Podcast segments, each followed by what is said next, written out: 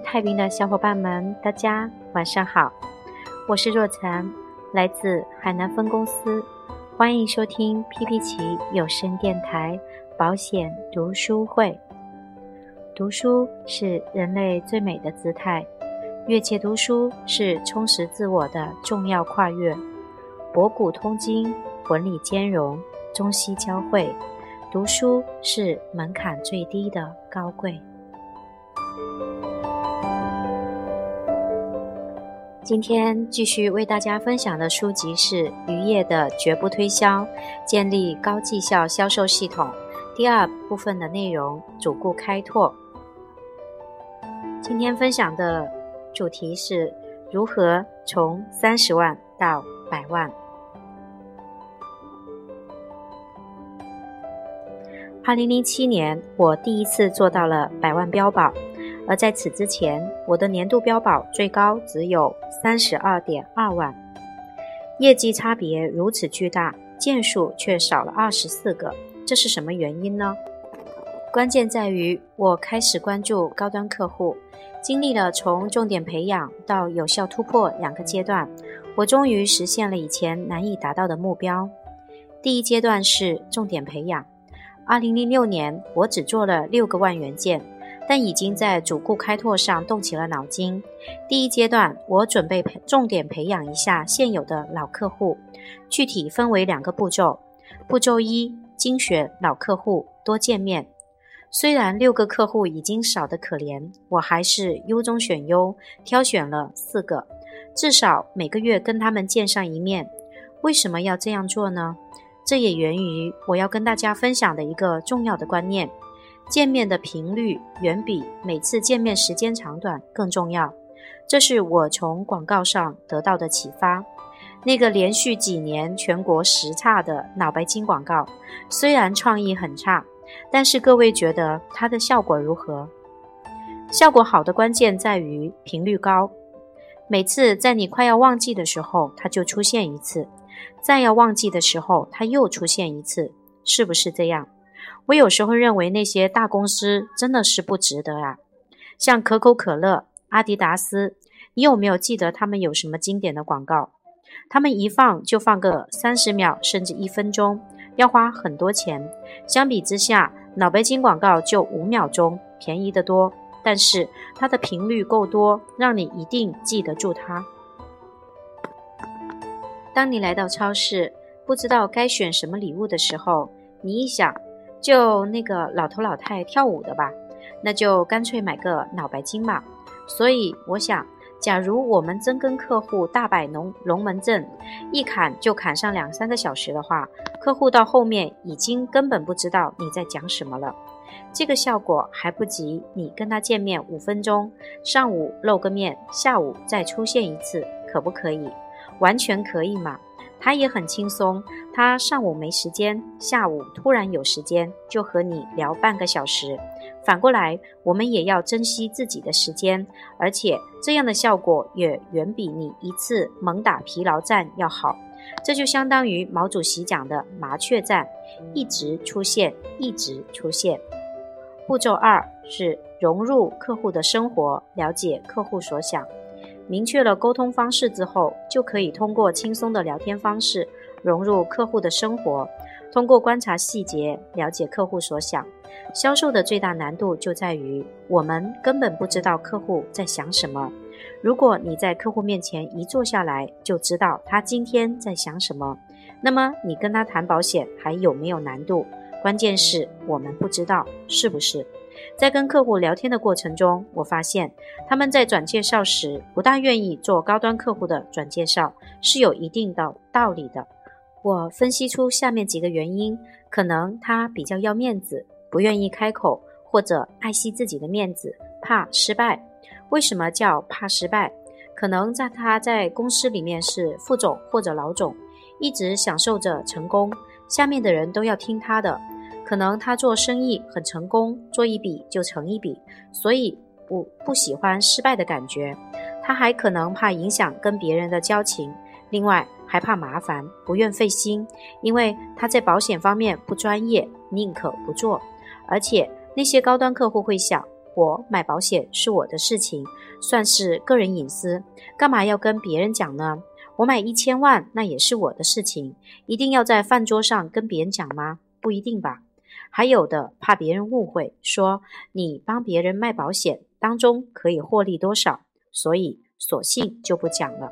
我就在想，这些问题的根源是什么？一方面，高端客户对产品的认同度也许还不够；另一方面，我们在转介绍的方式上能改进吗？我们有没有给他一个迫切的理由，告诉他要做转介绍？我们有没有推他一把，让他一定转介绍呢？我由此推论，不是高端客户不介绍，而是我们做的不够好。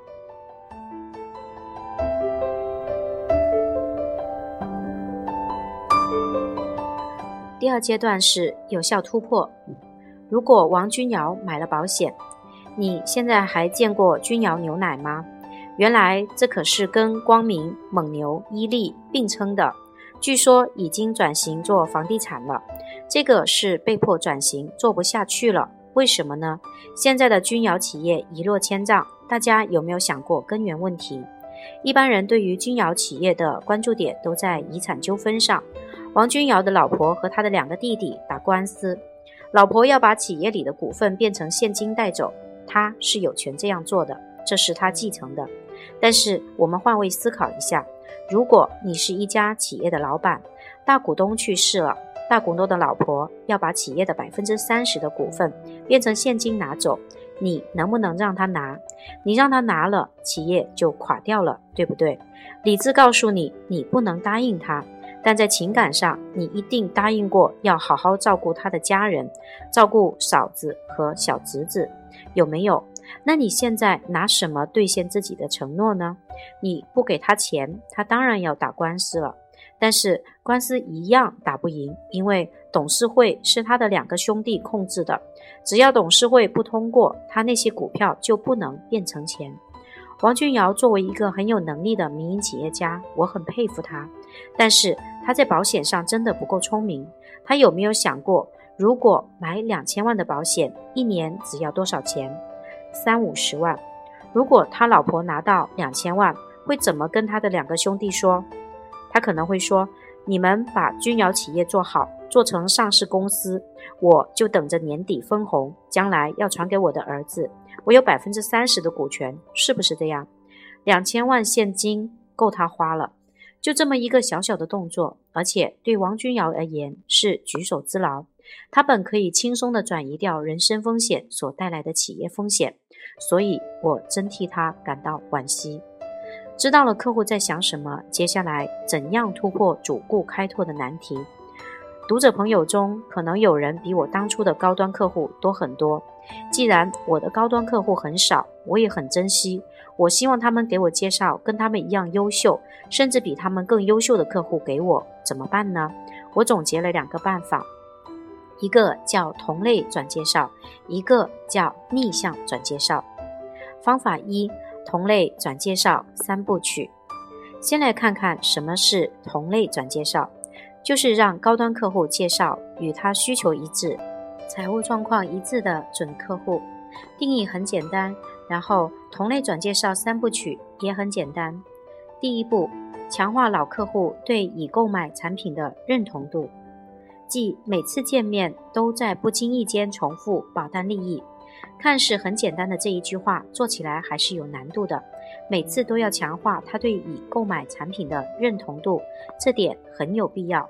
比如我跟客户讲某个保险产品，就是为你将最大的资金放到最大，你用三万块钱得到五百万的急用现金，而且。保险公司帮您把保费作为养老金在运作，将来平安无事时也可以锦上添花。你看，简简单单几句话，怎样在我跟他交流的过程中就穿插进去？无论他买的是何种产品，你能不能用简短的话给他重复一遍？我相信在跟客户沟通的时候，要不了半小时，你一定有机会抓住几秒钟讲出那几句话，而且。客户会不会很反感你跟他重复他买的产品？应该不会，因为没有人不愿意了解自己买了些什么。可能有时候还会主动问你：“一定不要啰嗦，简明扼要，高度概括，把要点告诉他。第一步做完之后，第二步，既然想同类转介绍，你就要向客户详细描述出什么样的人才能称为他的同类客户。换句话说，就是你需要详细告诉客户该产品的适用人群。举例来说，我有个老客户，三十七岁，结婚不久。二零零六年买了三万块钱的保单，最高保障达五百万元。我就会启发他，像你这样年轻、有学历、收入高、也较稳定的人群，一般工作压力都非常大，而且也会像你这样考虑到人身风险的问题，因为家庭责任会变得越来越重。所以你买的产品一定也很适合他们。人都喜欢找同类，出来玩都是一群人聚在一块儿。很少有人喜欢做另类吧？客户也非常喜欢认同他这一类的人群。客户听了就会想：对呀，像我这类人，我只是比他们先走一步，先买起来，他们都应该买。我们就要传输给他这样的观念。接下来第三步，提示和引导客户做出同类转介绍，即问问他周围有没有情况差不多的人。相信类似这句话，大多数人一定都问过。比如，您周围有没有想买保险的？把他介绍给我。或者，像您这么成功的人，周围一定也有很多朋友，把他们介绍给我吧，我跟他们聊一聊。我的主管在我刚入门时就教我，你每见到一个客户，只要签完单，一定跟他讲这句话。但是我发现这招效果一直不好。特别是对高端客户，因为对方一般都会十分婉转的拒绝。对此，我的感悟是：对于高端客户，只做第三步真的不够，一定要配合前两步来，而且要配合那个脑白金的做法，不是你一次讲完就行了，分几次来做都可以。特别是如果你出现的频率够高，有时候还会有意外收获。有次我在客户办公室正在讲这个的时候，突然他的副总进来，他就说：“哎，老李跟我的情况差不多，我买的那个他能不能买？”这时我当场就有了机会。所以，我们平时一定要灌输这些观念，否则你让他介绍，他就会想着算了，多一事不如少一事。二零零七年，我就用同类转介绍的方法，向四位高端客户提出了转介绍的要求。无一拒绝，不是每次都不拒绝，而是最终的结果是没有拒绝。共介绍了十二个高端客户家庭给我，保费合计三十四万。因为都是差不多的客户，都是万元件，这个客户的层面就锁定了。这个就是同类转介绍方法二：逆向转介绍三部曲。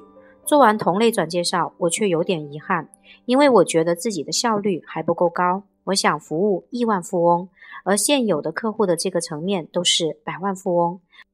那我就在想了，怎么去见那些千万富翁、亿万富翁呢？我有没有机会见到他们？凭我自己的积累，肯定不行。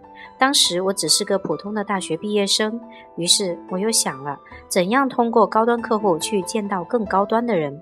一次灵感爆发之后，我发现了逆向转介绍的途径，就是让高端客户介绍财务状况比他高许多的准客户。通俗来讲，就是介绍比他更有钱的人。第一步。通过逆向提问获得大客户的名单，首先是要拿到名单，即让客户讲出名字。怎么讲呢？我问他三句话：第一句，您觉得您身边谁最不可能买保险？第二句，您觉得您身边谁最不需要保险？第三句，您觉得保险对于什么样的人来说最没有用处？当然。不是三句话都傻傻的连着问，只是很自然的融入谈话的过程中。大家想想，如果问他身边谁最可能买保险，他是不是要收藏瓜度想来想去，最后说身边谁也没提过要买保险？但反过来问谁最不可能买保险，他倒是很快脱口而出十几个人。他会说：“哦，老李、老张都不会买，就我傻傻的买了。”他打开了心扉，就会告诉你。我们老总就不买保险。第二步，解决客户的思维误区。大家有没有想过，他为什么会觉得这些人是不会买保险的呢？如果他想的和我们一样，还会不会有这些思想上的误区？第一个误区，太有钱的人不用买保险。我就跟他讲，有钱人其实没有钱。怎么理解这句话呢？我的理解是，有钱人更知道钱的价值。有没有哪个老板告诉你自己包里随时都有三百万现金？没有吧？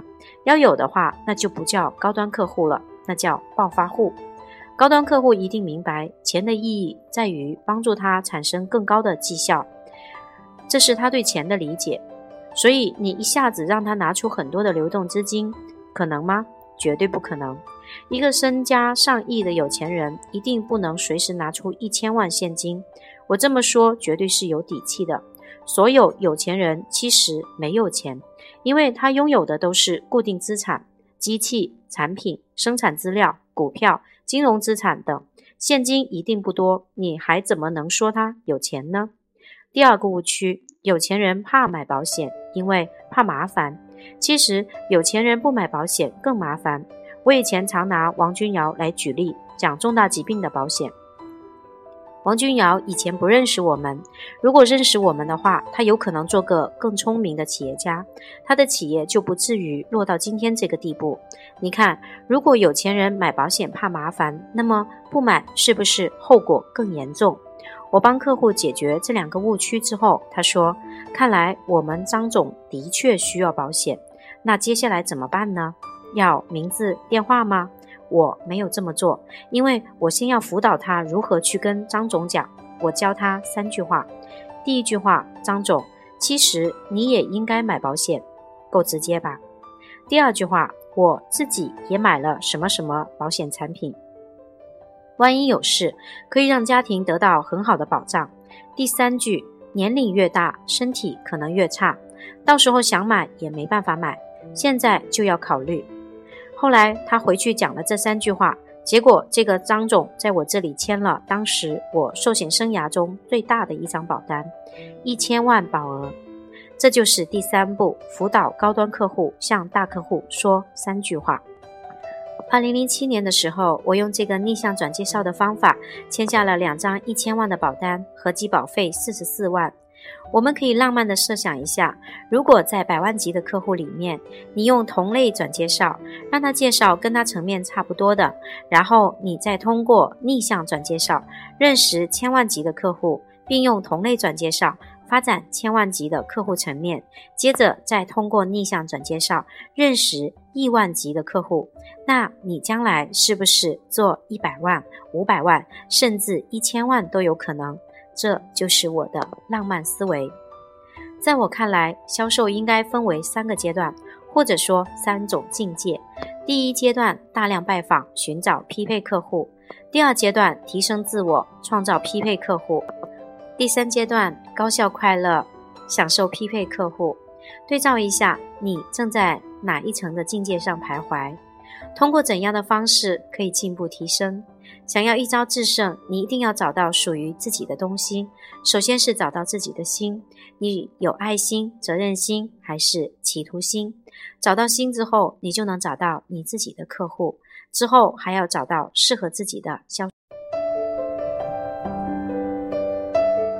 今天晚上读书会的内容就为大家分享到这里，感谢大家的收听，我们下期节目再见，祝大家晚安，好梦。